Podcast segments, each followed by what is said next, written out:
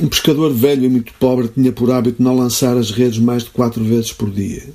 Certo fim de tarde, depois de ter lançado as redes três vezes e não trazendo nada a não ser lama e pedras, pediu a Deus que lhe perdoasse a impaciência e que se lembrasse de que o próximo seria o último lançamento do dia. Então o pescador lançou as redes pela quarta e última vez. As redes caíram pesadamente. Quando as puxou, viu que trazia uma pequena garrafa de cobre. Curioso por ver o que continha, cortou a rolha com sua faca e sacudiu-a para ver o que havia dentro.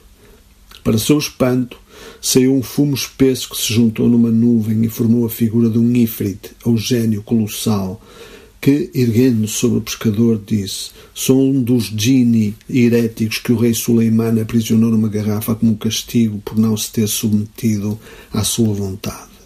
Atirado na minha prisão para o fundo do mar, aí fiquei mil anos e prometi todas as riquezas do mundo a quem me libertasse. Mas não apareceu ninguém. Nos mil anos que se seguiram, prometi toda a sabedoria do mundo a quem me salvasse.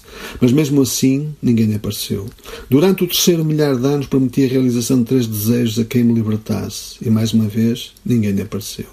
Então senti uma violenta ira e disse para comigo: Matarei quem quer que me liberte agora. Portanto, prepara-te para morrer, ó meu Salvador. Talvez também nós tenhamos chegado a este quarto milénio, ao ponto em que a paciência chega ao fim. Agora, com a vantagem da visão retrospectiva, é óbvio que tínhamos todas as indicações de que tal iria acontecer. A nossa história, em toda a parte, em todas as épocas, tem sido tanto abuso, tanta injustiça, tanta crueldade, que ao lê-la fico a pensar por que razão o esgoto de ódio que consequentemente criamos ainda não transbordou e nos afogou a todos.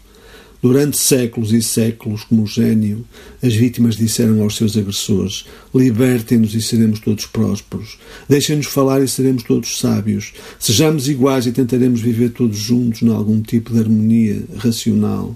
Já não o fazem.